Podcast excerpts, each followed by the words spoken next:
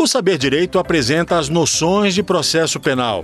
Saiba mais sobre inquérito, ação penal, defesa no procedimento comum, introdução à criminologia e as prisões no processo penal. O curso é com a professora Hanna Gomes.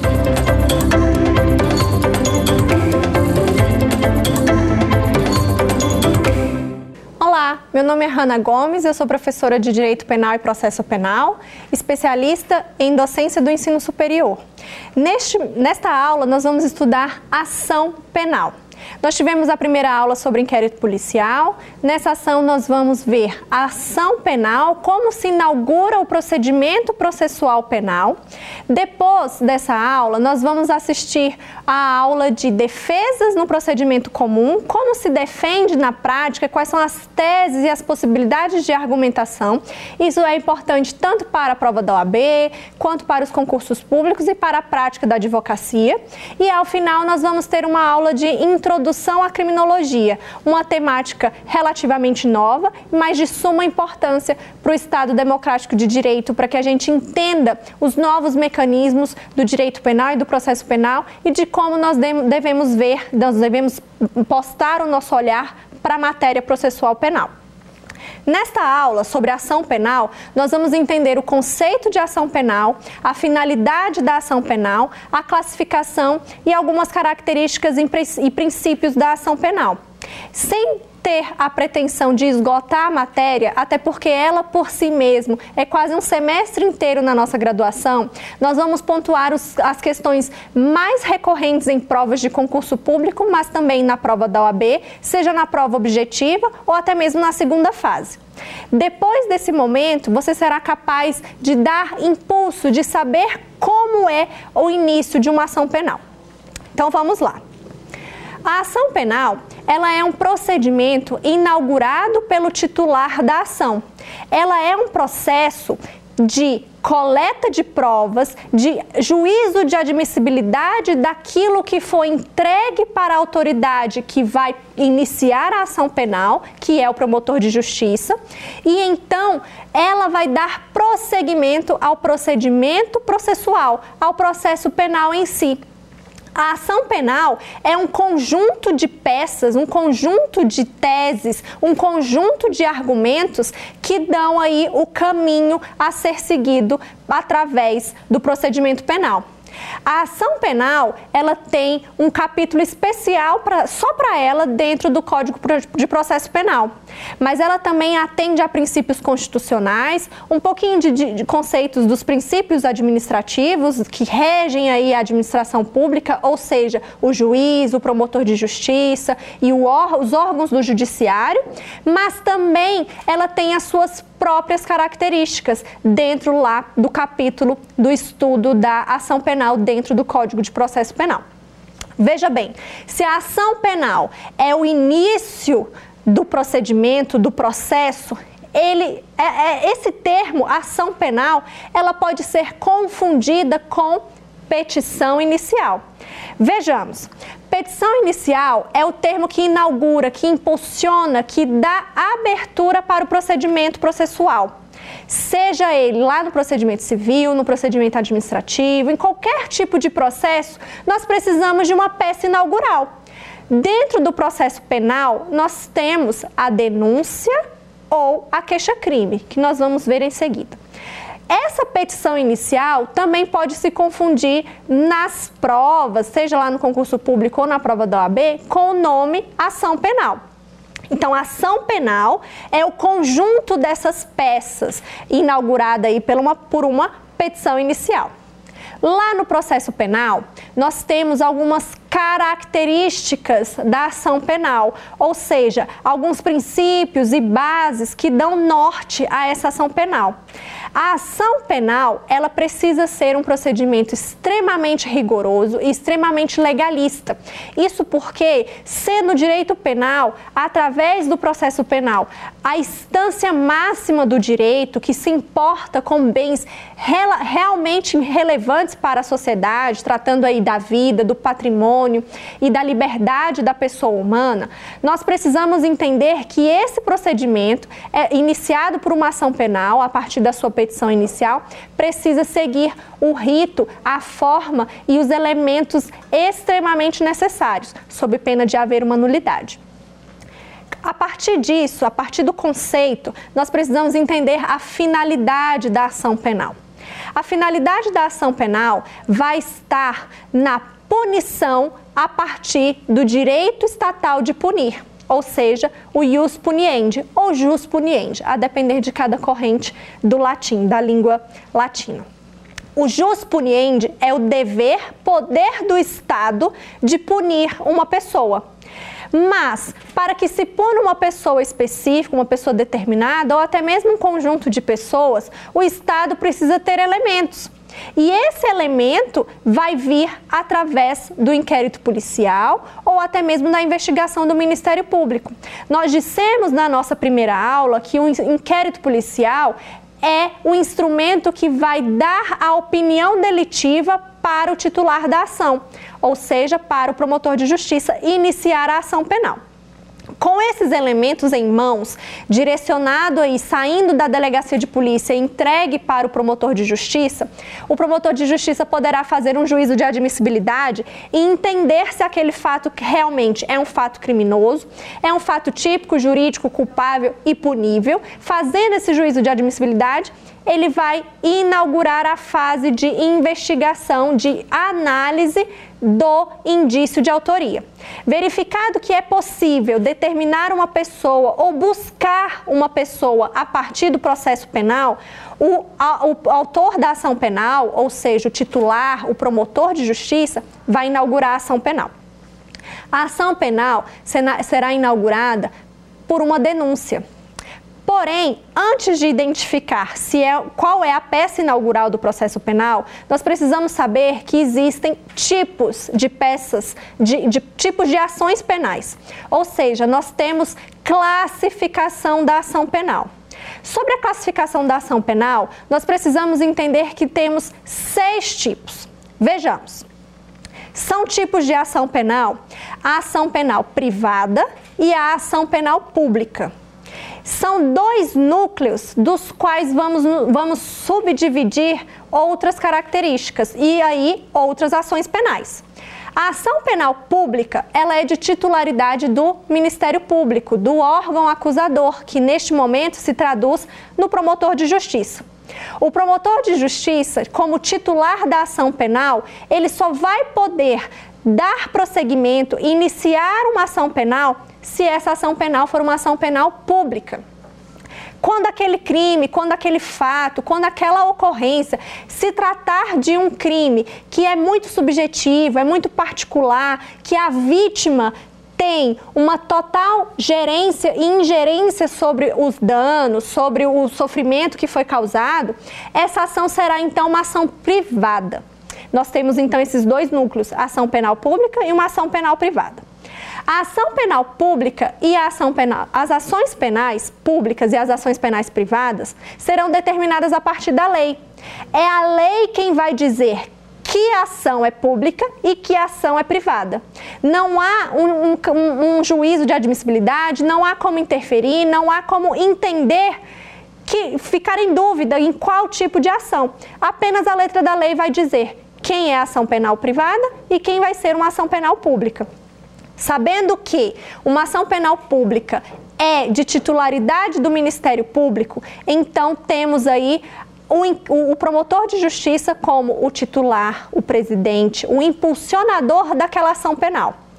Quando se tratar de uma ação penal privada, nós temos aí a vítima, o particular, você, uma pessoa da sua família, um conhecido que se sinta vítima ou ofendido por um crime específico. Então, quando a lei disser que aquela ação, aquele crime será processado por uma ação penal privada, é você ou a vítima ou o próprio ofendido que será o titular da ação. É você que vai ter que dar impulso, que vai iniciar aquela ação penal por meio da queixa-crime. Como nós vimos no inquérito policial, acabou aquela história de chegar na delegacia e dizer que vai prestar queixa queixa é o termo técnico para queixa-crime, que é uma peça privativa do advogado, que pode cair na sua OAB, inclusive, ou nas, nos seus concursos para as carreiras superiores, as carreiras jurídicas, que terá requisitos mínimos exigidos pela legislação, tal qual a denúncia. Veja bem, quando a lei disser que uma ação será uma ação penal pública, ela será de titularidade do Ministério Público, que irá iniciar por meio de uma petição inicial chamada denúncia. Quando for uma ação penal privada determinada pela lei, é o particular, o ofendido, a vítima ou seu representante legal que vai dar impulso nessa ação penal, que vai iniciar por meio da petição inicial, que vai se chamar queixa-crime. Então, para inaugurar a ação penal, nós temos a denúncia ou a queixa-crime. Dito isso, a denúncia ou a queixa-crime vão então se traduzir em petição inicial do processo penal. Petição inicial é um termo que nós compramos, que a gente importa lá do processo civil. Porém, dentro do processo penal, chama-se de forma genérica ação penal. A petição inicial do processo penal pode ser traduzida em ação penal por meio da denúncia ou da queixa. São essas as peças inaugurais da ação penal. Lá na classificação ainda de ação penal privada ou ação penal pública, nós precisamos saber que a ação penal pública de titularidade do Ministério Público, ela pode ser condicionada ou incondicionada. Veja bem, o termo é bem claro condicionada. Ação penal pública condicionada. Condicionada a quê? A determinadas condições que a lei impõe. A determinadas condições previstas em lei. A ação penal pública, ela sendo condicionada, então ela deverá preencher dois requisitos, dois requisitos legais. Alternativos, não são cumulativos. Veja bem, se são condições, a lei vai impor. Você vai determinar, você vai entender, você vai perceber qual dessas duas condições aquela ação penal pública condicionada vai precisar preencher para ter legitimidade, para poder, ter, para poder prosseguir, para poder ter força dentro do judiciário e alcançar o seu objetivo final, qual seja uma punição pela prática de uma conduta criminosa. A ação penal pública condicionada vai ser condicionada à condição de representação da vítima ou seja, quando ela for uma ação penal pública condicionada à representação, a vítima ou o ofendido precisa dizer para o promotor de justiça, para a autoridade acusadora, que ela tem interesse naquela ação, que ela quer representar contra aquele indiciado, que agora poderá passar a ser denunciado. Então, quando a ação penal for uma ação penal pública condicionada à representação, o ofendido ou a vítima ou seus representantes legais poderão, deverão dizer ao Ministério Público que tem interesse no prosseguimento daquela ação, sob pena de o um Ministério Público não poder dar prosseguimento àquela ação.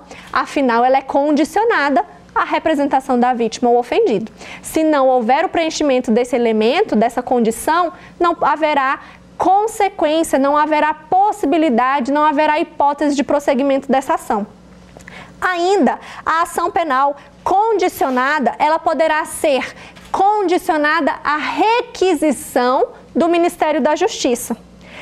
Quando um crime tiver um viés político ou institucional e o ministro da Justiça entender que deve dar prosseguimento a uma investigação, a uma investigação policial lá no inquérito policial que vá resultar numa ação penal, ele precisa apresentar a sua requisição.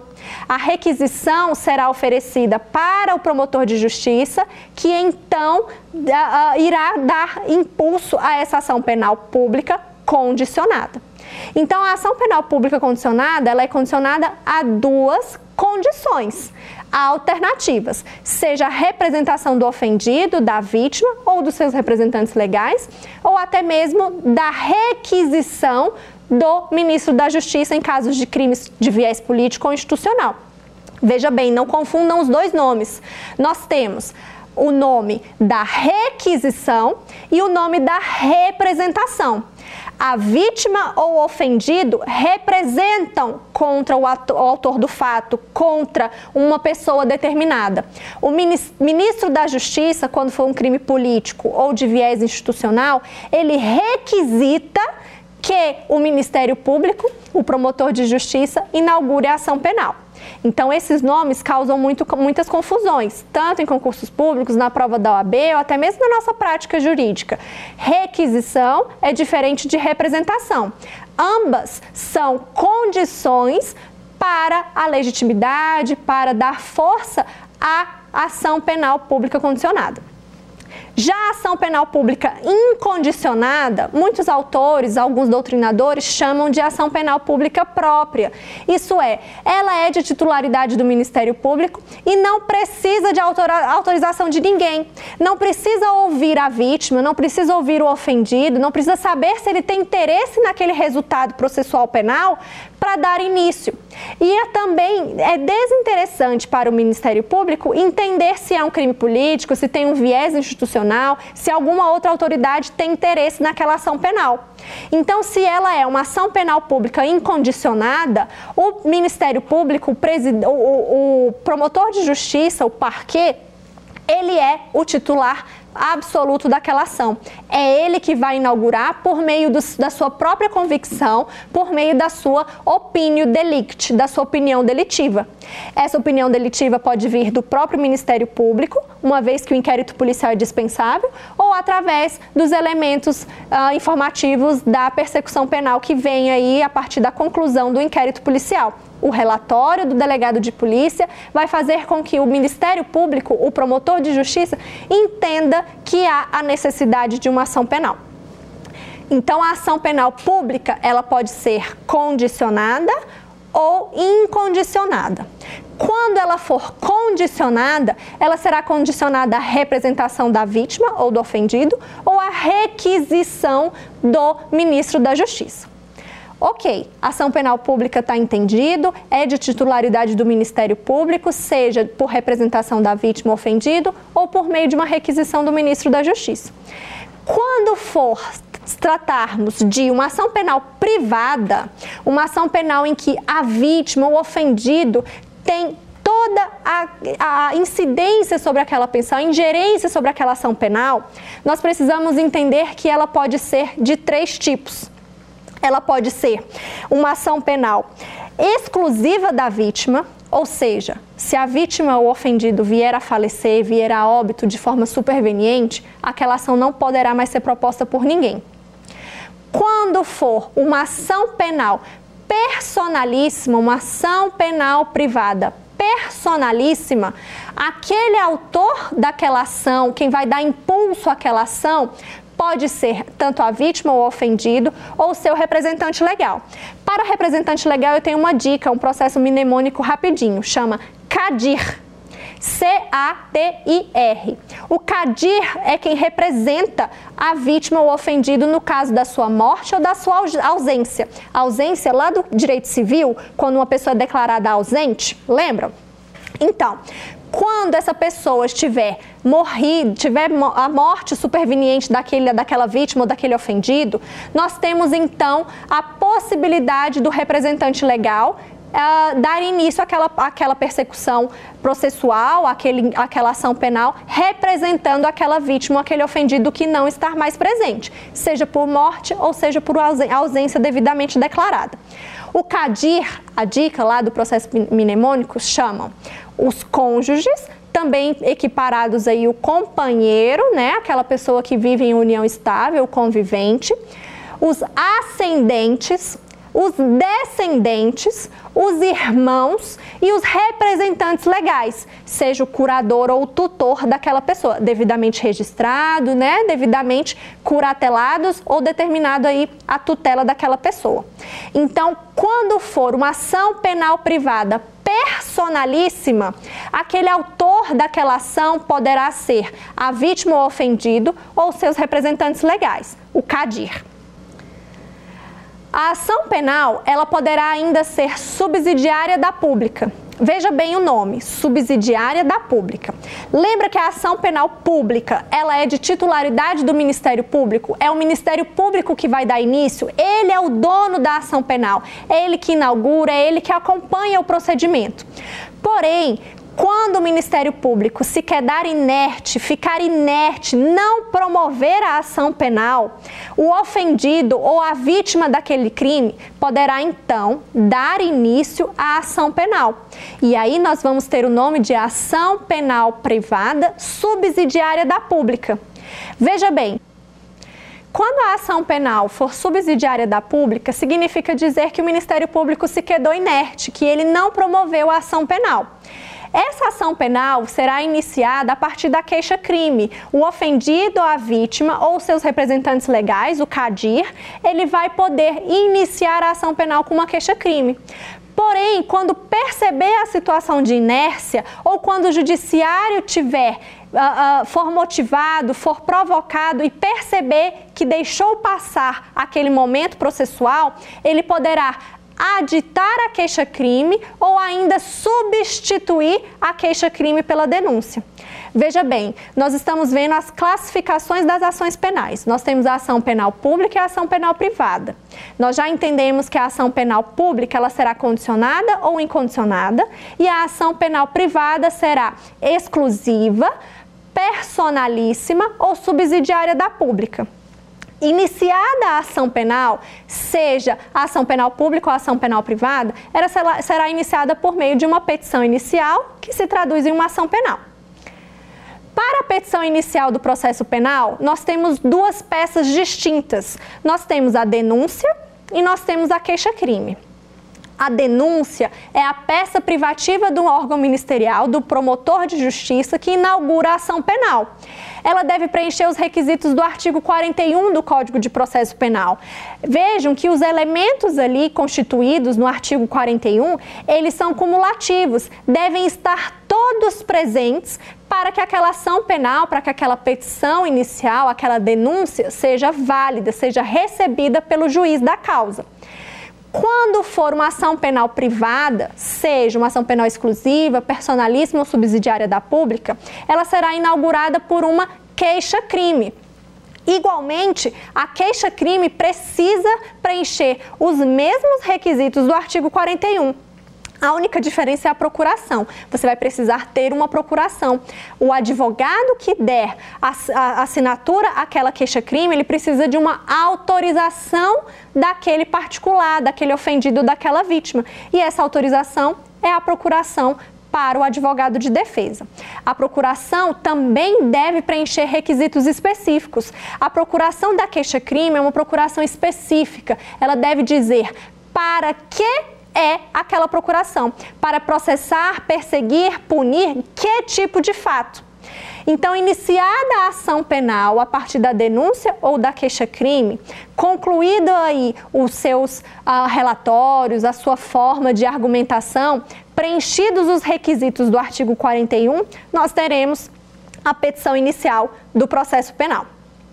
A petição inicial do processo penal, a queixa-crime ou a denúncia, será então dirigida ao juiz da causa. Veja bem, o juiz da causa vai modificar a competência a partir do tipo de crime cometido, do tipo de crime que está sendo investigado ou também da subjetividade do autor, daquela pessoa determinada.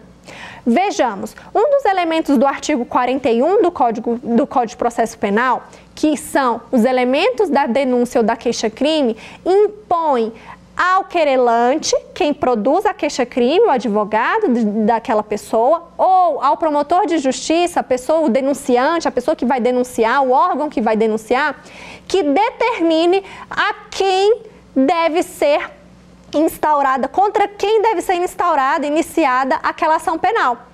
A ação penal será em desfavor de quem? Não se pode abrir uma ação penal sem que se determine uma pessoa específica, para que se busque a, a verdade real, para que se persiga o objetivo da ação penal. Não pode ser um critério em aberto. Ela é um dos requisitos, a determinação de uma pessoa específica, um conjunto de pessoas, ela é um elemento específico da uh, do artigo 41, que determina aí os requisitos da, da denúncia ou da queixa-crime. Sem uma pessoa específica, não será possível processar por meio do processo, do processo penal. Isso porque um fato típico punível, ele precisa ter uma pessoa para ser imputado. Aquele crime precisa ter sido cometido por uma pessoa, correto? A partir desse conceito de pessoa, nós precisamos diferenciar os sujeitos da ação penal. Nós temos o juiz, o promotor, que são os sujeitos processuais, o advogado que atua na causa, que é essencial para a administração da justiça, lá na nossa Constituição e no Estatuto da Ordem dos Advogados do Brasil. Mas também nós temos que diferenciar os sujeitos ativo e os sujeitos passivo da ação penal. Veja bem, sujeito ativo e sujeito passivo da ação penal, do processo penal, são diferentes do sujeito ativo e do sujeito passivo do Código Penal, do direito penal. Olha só, quando um sujeito é acusado de um crime, quando uma pessoa é imputada à prática de, uma, de um, um crime, ela é o sujeito ativo daquele crime. Foi ela o possível autor. É a ela que aquela ação vai correr contra. Então, ela é o sujeito ativo. Sujeito passivo é quem sofreu aquela conduta, a quem aquela conduta causou um dano, uma lesão, a quem foi a vítima ou o ofendido daquela conduta criminosa. Então, no direito penal, sujeito ativo é quem cometeu o crime, o investigado, denunciado ou indiciado. E sujeito passivo é o autor, quem sof... é, é a vítima, perdão, quem sofreu aquela conduta, quem teve que arcar com os prejuízos e as consequências daquela conduta criminosa. Esses polos do direito penal se invertem no processo penal. Veja bem, no processo penal, o autor do fato passa a ser sujeito passivo. É ele quem sofre as arguras, os dilemas, as problemáticas, a, a, quem, a quem a espada do direito processual penal recai. O sujeito passivo do direito penal é a vítima, mas o sujeito passivo do direito penal é o autor do fato, é ele quem vai sofrer a ação penal, é a ele contra quem será inaugurada a ação penal. O sujeito ativo do direito penal é o autor do fato. O sujeito ativo da ação penal, lá no processo penal, é então o autor, o titular daquela ação, quem vai dar início, podendo então ser o Ministério Público, no caso de ações penais privadas, ou a vítima, o ofendido, ou o seu representante legal, no caso de ações penais privadas. Quando o Ministério Público é o autor da ação penal pública, ele é o titular da ação, ele é o sujeito ativo da ação penal. Quando querelado por meio da denúncia, seja o ofendido, a vítima ou seu representante legal, é o sujeito ativo da ação penal, nós temos então uma ação penal privada. Entenderam? Olha só, o direito penal tem sujeito ativo e sujeito passivo. O direito processual penal também tem direito tem sujeito ativo e passivo, porém os polos aí ficam invertidos. Fixem essa diferença porque há muitos peguinhas, tanto na prova da OAB quanto em concursos públicos, ok? A partir desse entendimento, nós precisamos saber qual é a finalidade da ação penal. A ação penal busca instrumentalizar o ius puniendi, o direito de punir, o poder dever de punir do Estado, que é o único que pode punir. Nenhuma pessoa pode fazer justiça pelas próprias mãos, um procedimento processual penal privado, particular, ninguém tem esse direito.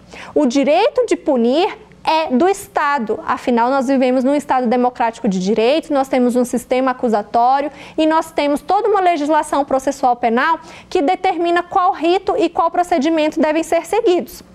Mesmo sendo uma ação penal privada, essa ação penal deve ocorrer dentro do, do judiciário, dentro do sistema processual penal, para que ela tenha validade.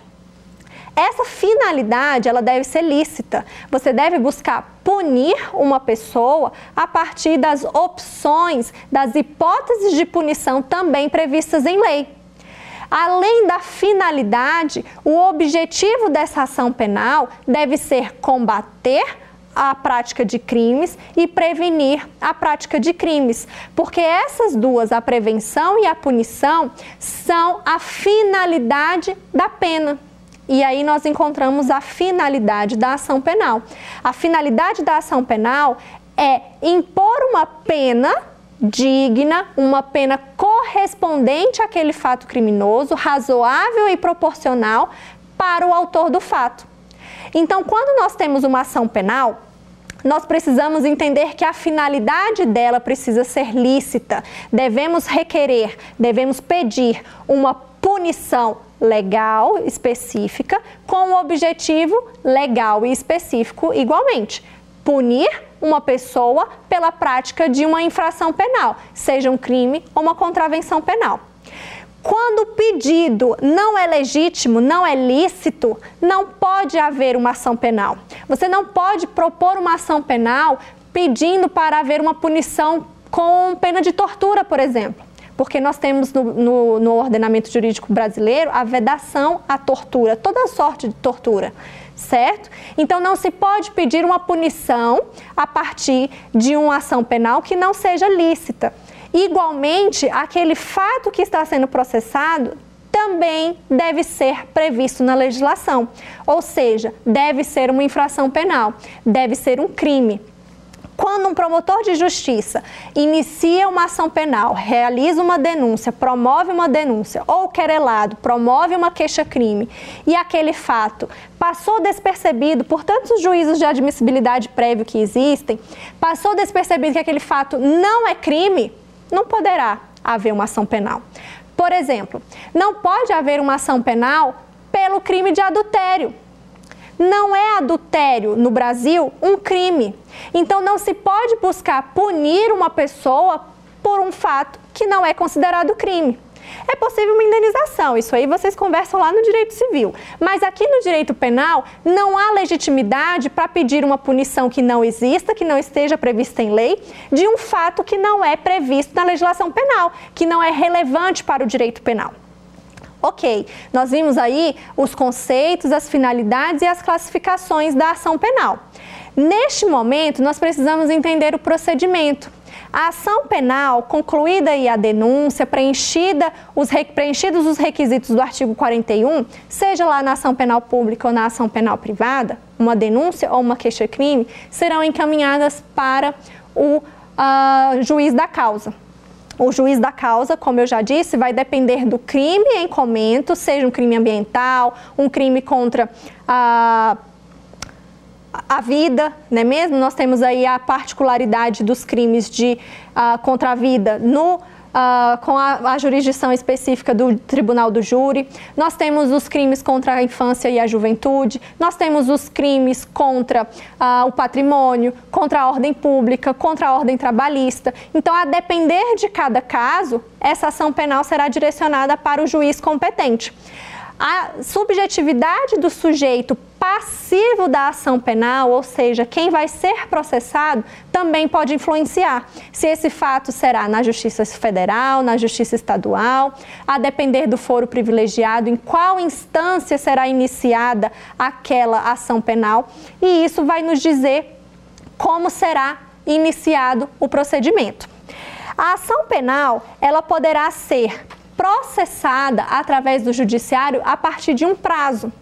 A pessoa que se sentir vítima, que se sentir ofendida pela prática de um crime e der início à ação penal a partir de uma queixa-crime, ela terá um prazo específico em lei para iniciar, para dar impulso àquela ação penal. Veja bem, em regra, a pessoa tem um prazo de seis meses a contar do conhecimento do autor do fato. Quando você sabe a quem você pode determinar a autoria daquele crime, mesmo que seja uma hipótese, uma dúvida, um indício de autoria, você poderá prestar a queixa-crime. Você poderá chamar um advogado de, de, de, acusação, um advogado que possa atuar naquela acusação para dar início à, à queixa-crime, uh, dando impulso aí à ação penal.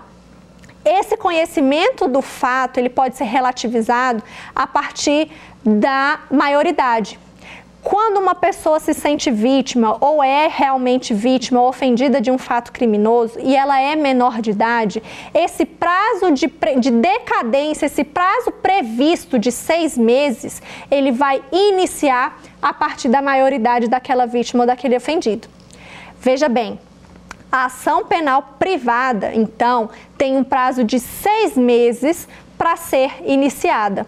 Quando for uma ação penal privada, com início a partir de uma queixa-crime, o querelado, a pessoa que vai impulsionar aquele crime, aquele, aquela ação penal, seja a, a vítima, o ofendido ou seus representantes legais, eles vão ter um prazo de seis meses a partir do conhecimento do autor do fato, a partir da autoria, do conhecimento de quem foi aquele autor, mesmo que não se tenha certeza. Isso porque quem vai ter certeza é o judiciário que vai processar, que vai instruir, que vai produzir provas para determinar de pronto, para determinar por fim aquela autoria e devidamente punir a prática daquele crime.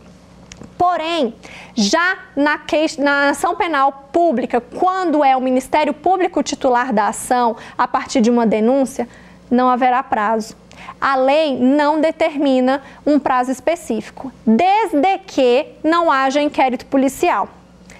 Quando tivermos um inquérito policial concluído e encaminhado para a autoridade ministerial, para o Ministério Público, o Ministério Público terá o prazo de cinco dias, em caso de réu preso, para apresentar a denúncia.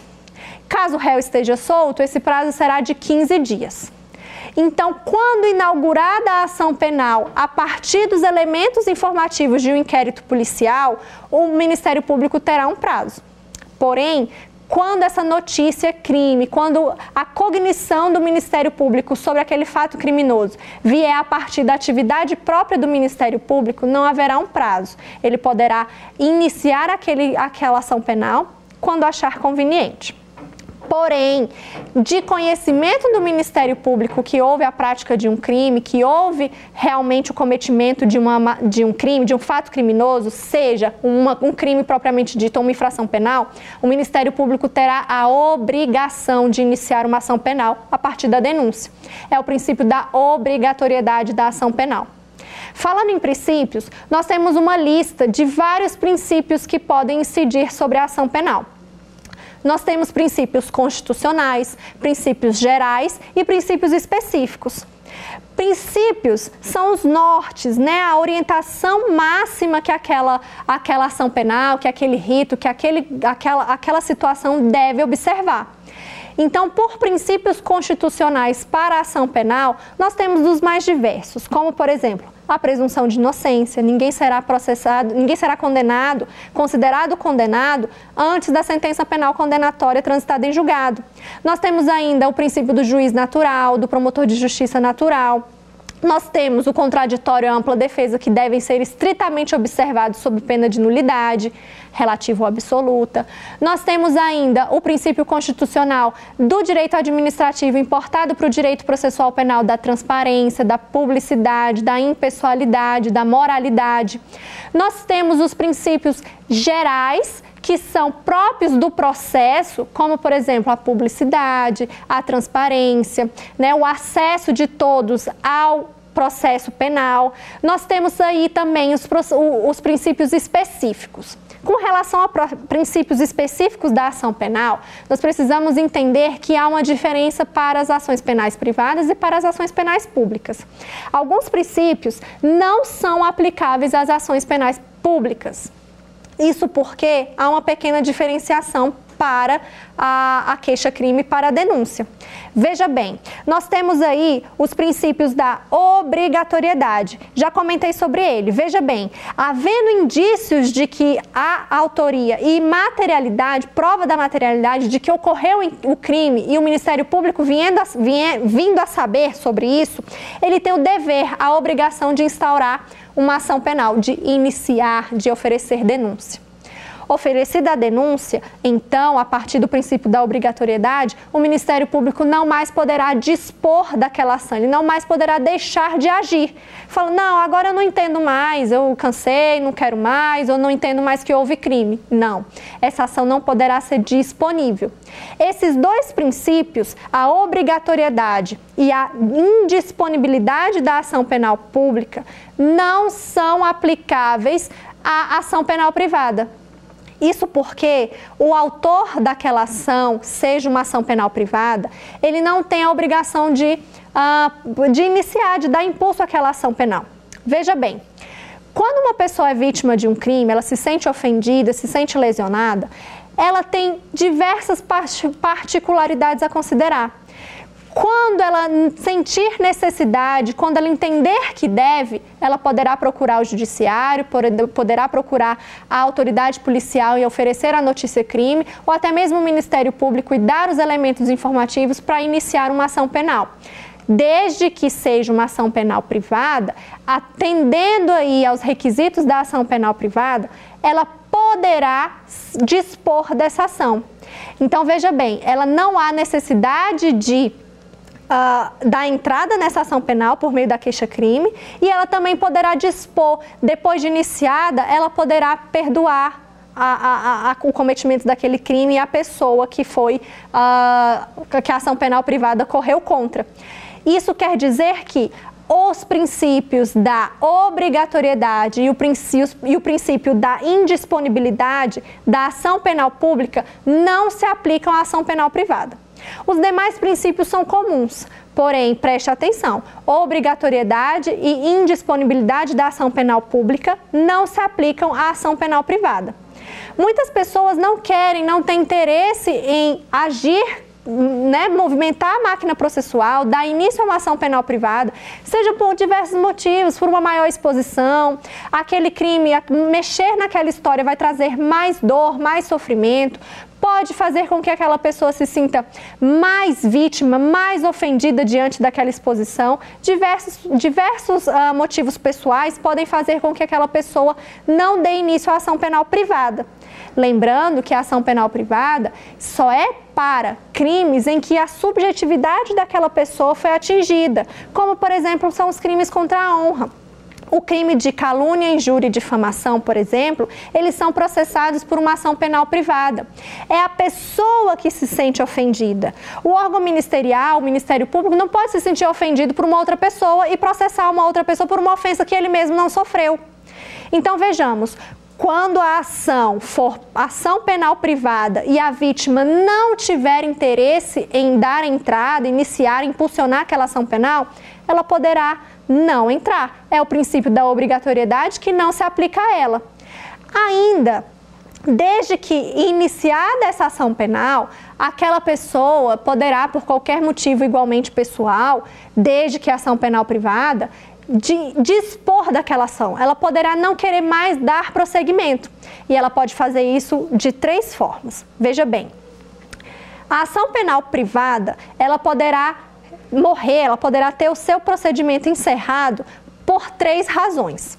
Seja a perempção, seja a decadência do direito de agir, aquela pessoa não deu entrada, não apresentou queixa-crime, aquele direito morreu e ela não pode mais, ultrapassado lá os prazos, o prazo de seis meses, ou ainda, desde que iniciada a ação penal, ela poderá perdoar o sujeito.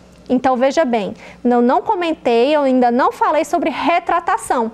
Iniciada a ação penal, aquela pessoa de, que deu entrada, que deu origem, que deu causa a uma ação penal privada, ela poderá perdoar o autor do crime. E então será uma causa de extinção daquela ação. Aquela ação não poderá mais correr desde que haja um perdão judicial. O perdão judicial pode ser expresso ou pode ser tácito, por um comportamento que diga ao juiz, que influencie o juiz a entender que aquela vítima perdoou o sujeito, o autor investigado, processado daquele crime. Então, a ação penal privada, ela poderá deixar de existir a partir da perempção, a partir do perdão judicial ou a partir da decadência, quando aquela pessoa nem sequer deu entrada, deixou ultrapassar o prazo de seis meses. O Ministério Público não pode influenciar. Lembrando que a ação penal privada é quando a própria pessoa ofendida ou seus representantes legais têm o direito de iniciar aquela ação. Se for uma ação penal pública, não há que se falar em interferência da vítima, em perdão judicial, em decadência ou em perempção. Isso porque a titularidade daquela ação penal é do Ministério Público. É obrigação do Ministério Público, por meio do princípio da obrigatoriedade, impulsionar aquela ação penal.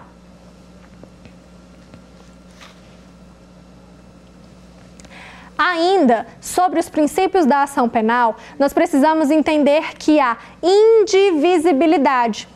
O princípio da indivisibilidade diz respeito à prática de crimes por mais de uma pessoa. Quando verificado que aquele fato criminoso se deu a partir de um conjunto de pessoas, não poderá haver, haver uma divisão, não poderá deixar uma pessoa autora, coautora, partícipe daquele crime ser processada e a outra não. Ou seja, quando a ação penal for pública, o Ministério Público não poderá escolher se vai processar um autor ou outro autor, um partícipe ou não, mesmo que ele decida por momentos diferentes. Inaugurada a ação penal, ele deverá colher os indícios mínimos de autoria para processar as duas, três, quatro, o número de réus que forem verificados ali necessários dentro da mesma ação. Não poderá haver divisão, divisibilidade daquela ação penal. Outro princípio muito importante é o princípio da intranscendência. Por intranscendência, nós entendemos que a ação penal não pode passar da pessoa do acusado. Os seus representantes legais, seja uma pessoa que tem uma tutela ou uma curatela, não poderá responder pelo fato criminoso que uma outra pessoa cometeu.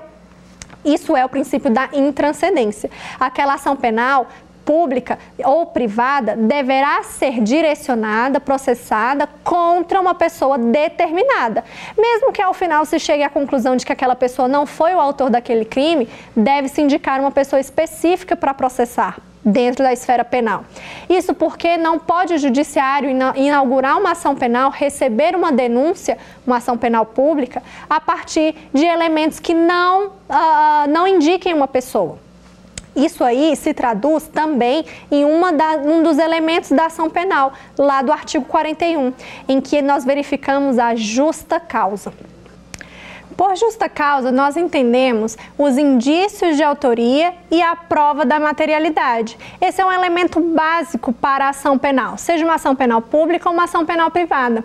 Deve-se ter indícios de autoria, preste atenção nos nomes, indícios de autoria, deve-se indicar um lastro probatório mínimo de quem foi o autor daquela ação penal. Ou seja, não há uma ação penal sem que se determine uma pessoa. Isso porque deve ter acontecido um crime, um fato criminoso, uma infração penal, seja um crime espécie ou uma contravenção penal. Quando houver a certeza de que houve a prática de um crime, nós temos aí a prova da materialidade.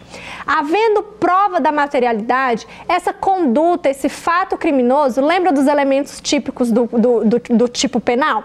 Conduta. Essa conduta deve ter sido cometida por uma pessoa física, uma pessoa predeterminada, uma pessoa específica que será então buscada a partir do, da, da, do inquérito policial, da persecução penal e da persecução processual.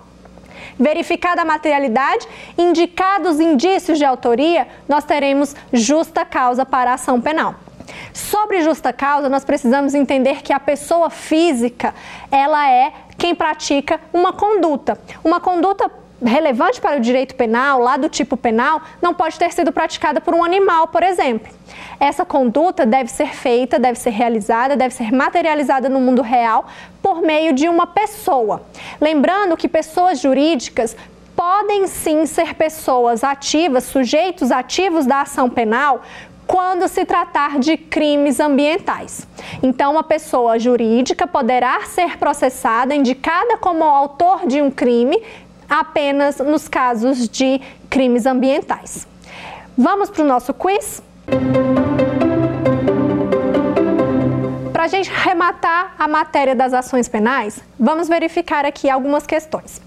Quanto às condições da ação, legitimidade ad causam e interesse de agir representam, respectivamente, a pertinência subjetiva da ação e sua utilidade, a viabilidade e efetividade do pedido, ou titularidade passiva da ação penal e titularidade ativa da ação penal, competência para julgar a ação penal e titularidade ativa da ação penal, ou significam idoneidade do pedido e fumus boni iuris.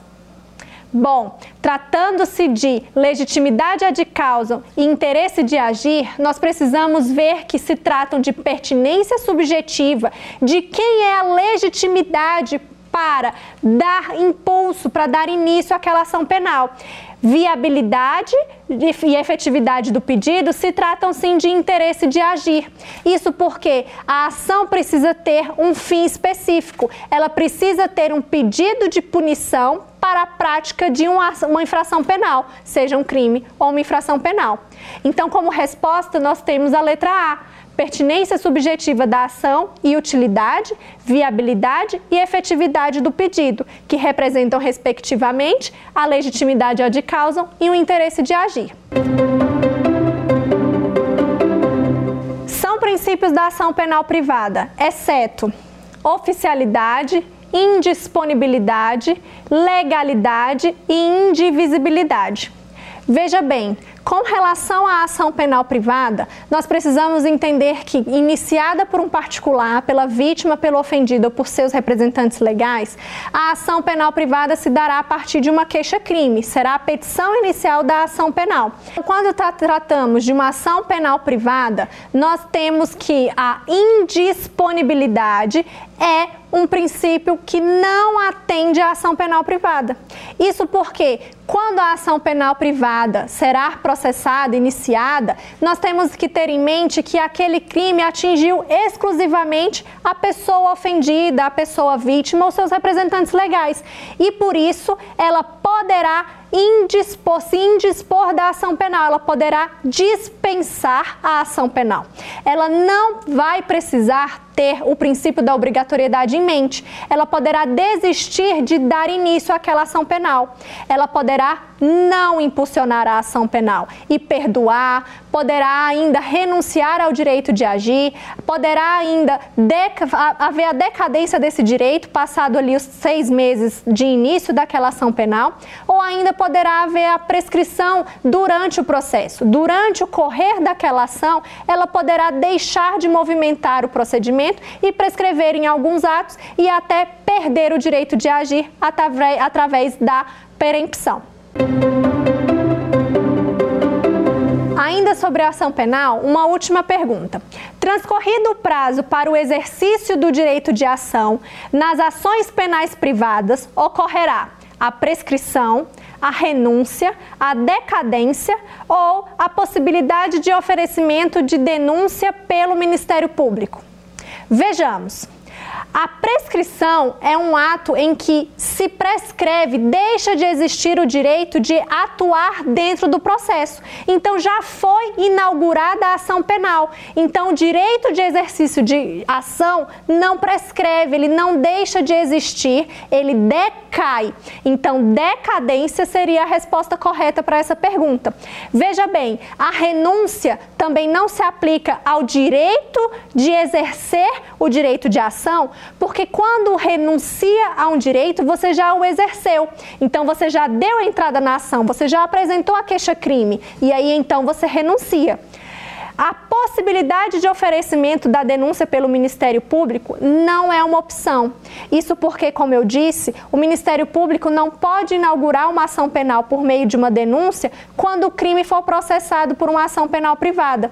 Isso porque ele não pode se ofender, ele não pode tomar para si um, uma ofensa, uma lesão ao direito de uma outra pessoa, mesmo que seja a, a sua obrigação, o direito de agir do Ministério Público, a obrigatoriedade da ação penal penal, aquela ação por lei, será processada por uma ação penal privada e não poderá o Ministério Público agir subsidiariamente.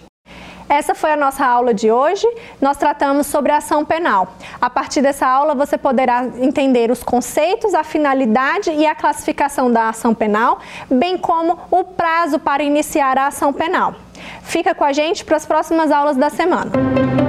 Quer dar uma sugestão de tema para os cursos do Saber Direito? Então mande um e-mail para a gente, saberdireito.stf.jus.br ou entre em contato por WhatsApp. O número é esse que aparece na tela. Você também pode acompanhar as aulas pela internet. Acesse tvjustiça.jus.br ou nosso canal no YouTube, TV Justiça Oficial.